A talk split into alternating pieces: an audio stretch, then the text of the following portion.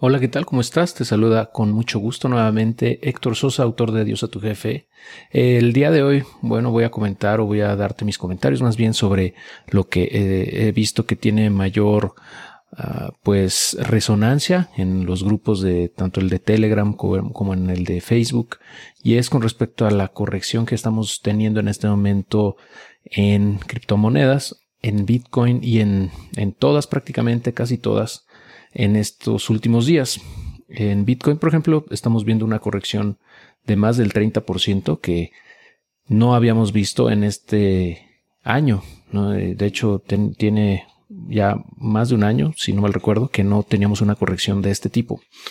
Entonces, pues, mucha gente está nerviosa, mucha gente está vendiendo, está preocupada, está perdiendo dinero porque está realizando esas pérdidas.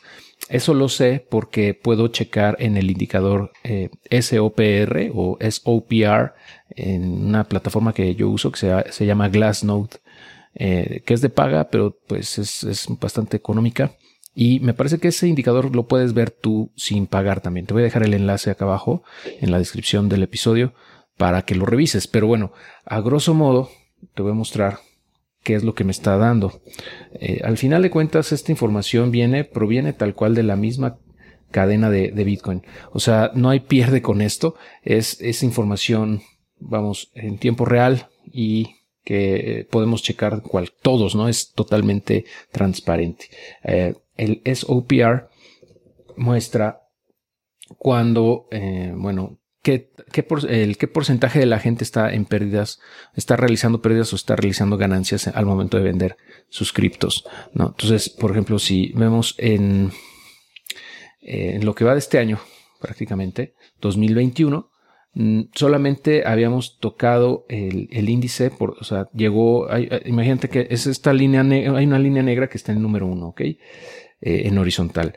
Cuando baja de uno, por ejemplo, en punto 99, cuando estábamos en febrero, a finales de febrero, que el precio cayó de, eh, de, de 58 mil hasta 45 mil, por ahí 46 mil, 45 mil, eh, se tocó ese, ese, ese indicador, o sea, se llegó a ser menor a uno. ¿Y eso qué quiere decir? Que en promedio la gente que estaba vendiendo en ese momento lo hacía con pérdidas. Lo hace, esto lo que mide es el precio al que se vendió versus el precio que se, al que se compró el Bitcoin. Entonces, cuando ese indicador es menor a uno, quiere decir que la gente está, está realizando pérdidas en promedio. O sea, que está vendiendo por debajo del precio al que compró. Entonces, en estos últimos días, eh, al momento de grabar esto, estamos en el 17, 18 de mayo, eh, estamos viendo que el SOPR está por debajo del 1, incluso te tocó por ahí del punto 96, punto 97, es decir, está bastante bajo en comparación a, lo que tuvimos en febrero, en la corrección de febrero, y eh, pues es la primera realmente corrección grande que tenemos en este ciclo alcista. Ahora, esto a mucha gente le preocupa porque, bueno, si bien una caída de más de 30%, obviamente es, es, es muy fuerte, es algo que para las personas que compraron en ese momento, pues eh, sí les está doliendo mucho, ¿no? Están sangrando porque eh, están teniendo una minusvalía no realizada de 30%. Pero eh, si nos vamos a lo que pasó en el 2017, que fue el ciclo alcista anterior, podemos ver que algo muy parecido ocurría. Voy a, voy a ponerles como perspectiva a la información de hace justamente de ese, misma, de ese mismo intervalo de inicios de 2017 hasta mayo de 2017, sí, 17 de mayo del 17, para que veamos qué pasó en ese periodo. Y podemos ver que eh, hubo una corrección por ahí de marzo, en donde cayó de, eh, de 1200, de un, un, precio pico que había llegado de 1200 y bajó a 900. Pero hay otro más, más interesante, me parece que fue en, en junio o julio. Ándale, aquí está. Aquí está. Mira, eh, bueno, te, lo cuento si lo estás escuchando en el podcast, que eh, por ahí de junio de 2017 eh, llegó a un pico de 3 mil dólares el Bitcoin. y después cayó hasta 1900, o sea, de 3000 se fue a menos de 2000, ¿no? 1900 y fracción. Y esa corrección eh, hizo que el SOPR llegara a punto 98. Entonces ahí se realizaron muchas pérdidas, mucha gente tomó pérdidas en ese momento. ¿Y qué siguió después? Eh, si nos vamos a diciembre de ese mismo año, o sea, fast forward a diciembre, tuvimos nuevamente otra corrección. Bueno, perdón, después de que cayó a menos de 2000, como te decía, en, en julio 16 de 2017, eh, pues tuvo una recuperación el precio, subió, si rebasó el máximo histórico previo de 3000, siguió subiendo hasta los casi 5000 y de ese número se fue hasta otra vez cayó hasta 3200. Es decir, otra corrección fuerte que tuvimos, eso fue en septiembre. Y esa, digamos, fue la última prácticamente de las correcciones eh, antes de llegar al máximo histórico de 20 mil dólares a finales de 2017. En ese punto, cuando bajó de 5 mil a 3 mil, también tocó el, el SOPR a punto 98. Es decir, bajó de 1, ¿ok? Y desde, desde ese punto en adelante ya no volvió a tocar ese, o sea, no, no volvió a bajar de 1 y se siguió prácticamente hasta llegar a 20 mil. Y como muchos de ustedes saben, después de ese pico en 2017, tuvimos ya el, final del ciclo alcista y empezó a bajar.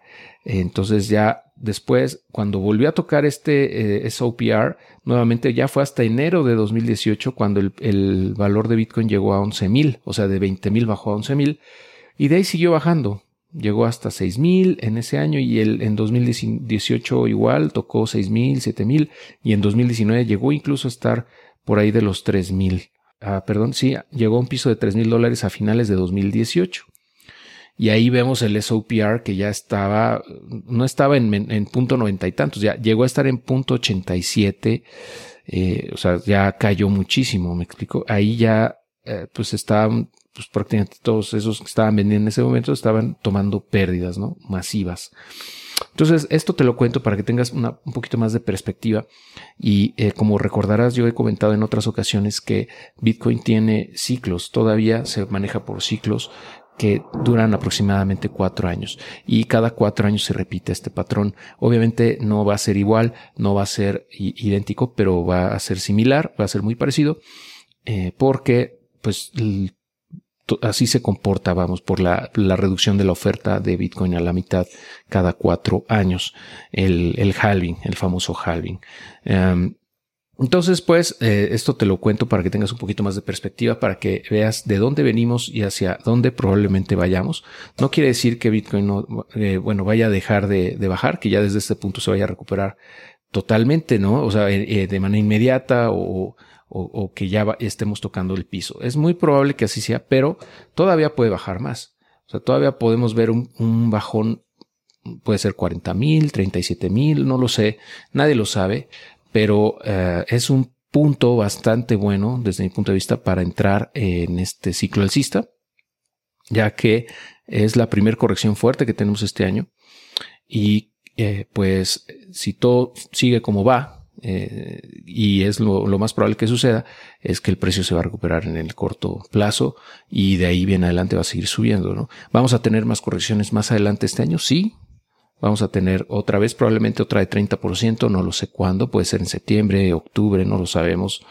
Eh, puede haber más de una también, eh, pero al final de cuentas la tendencia este año es sumamente alcista, como lo hemos visto ¿no? desde diciembre del año pasado, de 2020, que está, estaba en 20 mil y, bueno, llegamos en abril a estar casi en 65 mil dólares. Entonces, ese es solamente, digamos, el primer jalón del bull run del ciclo alcista de este año. Falta, desde mi punto de vista, otro, otro jalón, por lo menos fuerte hacia, hacia la alza.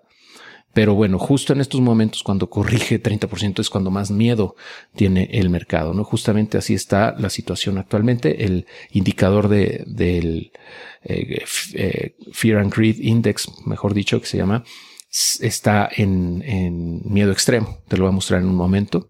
Aquí lo tenemos, este indicador, el Fear and Greed Index que te comentaba. Podemos ver aquí que tiene, eh, estamos en 21 Y eh, bueno, esto quiere decir que es un miedo extremo.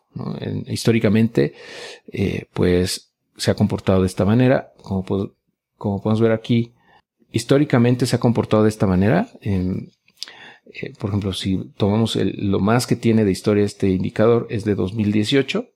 Hemos tenido muchas fases de miedo extremo, muchas y que están correlacionadas con las caídas de los precios.